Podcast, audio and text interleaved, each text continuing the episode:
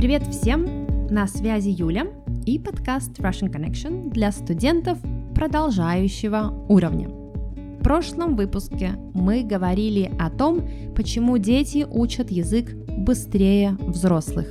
А в этом посмотрим на то, как нам, взрослым, учить чуть-чуть быстрее и легче.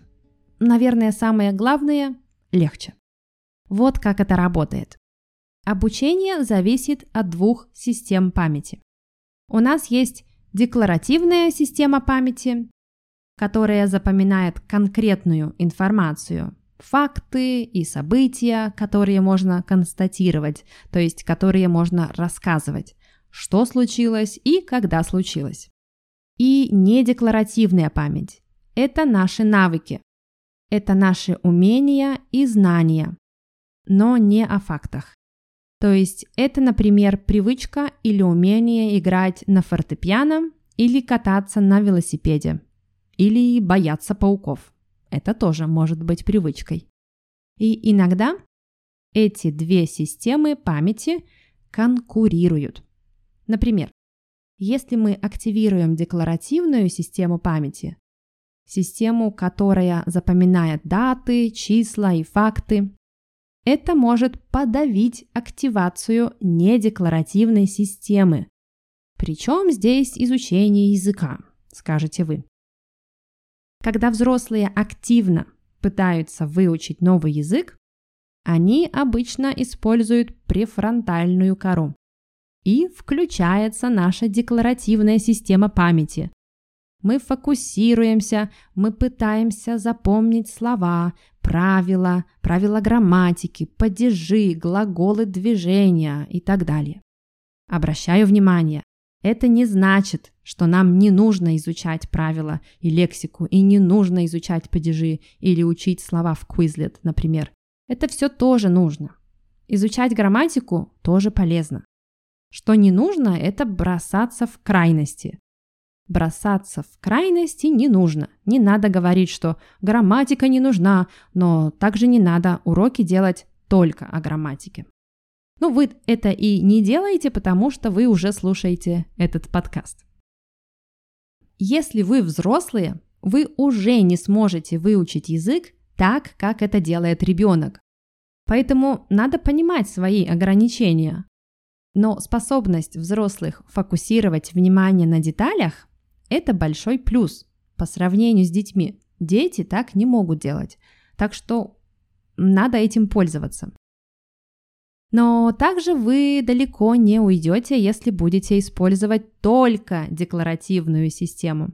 Например, если будете просто э, запоминать слова или переводить все слово в слово.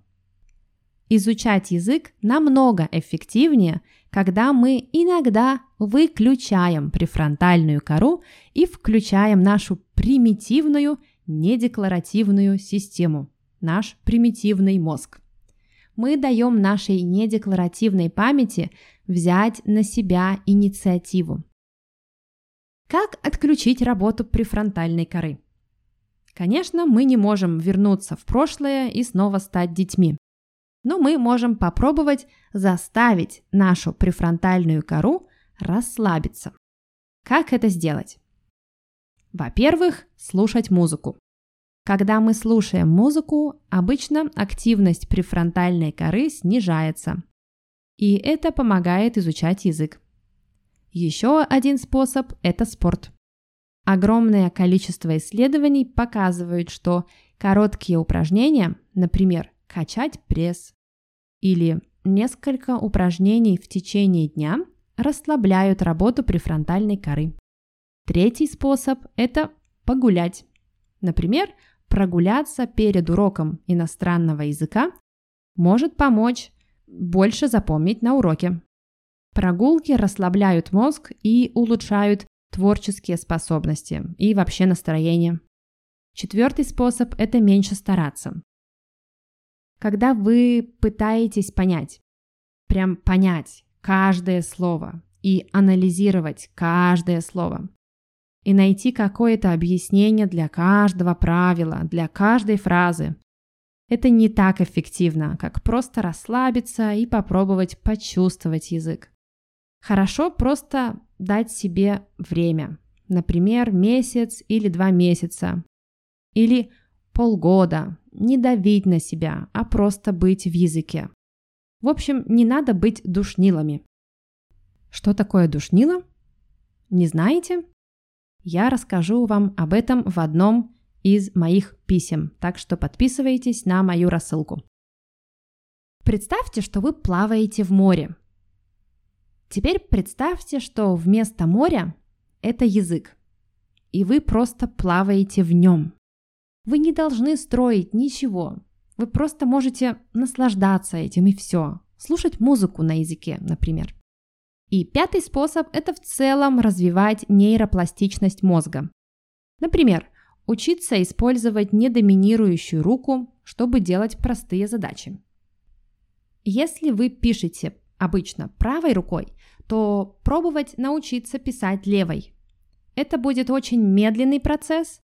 Это невозможно сделать за неделю, но по чуть-чуть, потихоньку можно делать это.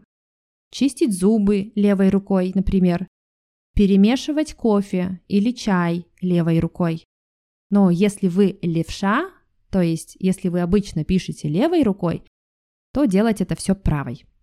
Это помогает формировать новые нейронные связи. Творчество. Творчество – это отличный способ улучшить работу мозга. Использовать фантазию, делать что-то руками, например, собирать пазлы или шить и вязать. Ну и самый главный способ из всех, о которых я рассказала сегодня, это спать достаточное количество часов. Качество сна тоже должно быть достаточно хорошим. Никак не помогает смотреть в гаджеты за час до сна. Также очень вредно делать это в течение часа после того, как мы просыпаемся. Потому что в течение часа после того, как мы просыпаемся, наш мозг переваривает всю информацию, все, что мы пережили за прошлый день и ночь, и за ночь. Поэтому если сразу в первый час после того, как мы просыпаемся, начинать смотреть социальные сети, заходить в Инстаграм, смотреть ТикТоки, то это просто ужасно для нашего мозга. Еще рекомендуют после уроков или после учебных сессий или поспать 10 минут, или просто помедитировать, и, или просто ничего не делать, смотреть в потолок. Потому что новую, новую информацию на самом деле мы усваиваем, то есть мы принимаем не во время урока, а после него. Мы как бы находим место для информации в нашем мозгу после учебной сессии. Мы запоминаем слова не когда мы их учим или повторяем, а после этого. И поэтому, если вы можете после учебной сессии 10 минут помедитировать, это вам поможет. Также очень полезно менять что-нибудь. Например, ходить по новым маршрутам. Вместо одной дороги на работу пробовать другую. Менять что-то на рабочем столе. Переставлять местами. Использовать разные цвета, когда вы учите язык. Иногда мы думаем, что тело – это тело, а мозг – это мозг. Это классическая система западной медицины. Я – это мой мозг, а мое тело – это что-то другое. Но на самом деле нет. Мозг – это часть тела. Поэтому, когда мы что-то изучаем, мы должны использовать и руки, и ноги, и мозг. Мозг – это часть нашего тела. Поэтому, чтобы лучше изучать языки, нужно больше гулять, спать, отдыхать, быть в хорошем настроении, работать над собой, понимать и принимать себя, быть более позитивным и благодарным человеком, быть позитивным или более позитивным и благодарным человеком, не быть душнилой и вообще радоваться жизни. Поэтому я вам всем этого желаю. Я всем вам желаю радоваться жизни, понимать и принимать себя, отдыхать, спать и учить язык с удовольствием.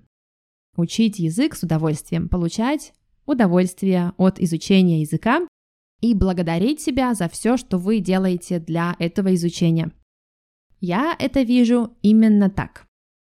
Напоминаю, что вы можете подписаться на мою рассылку, если хотите получать от меня письма и узнавать что-то интересное, а также узнавать о новых проектах.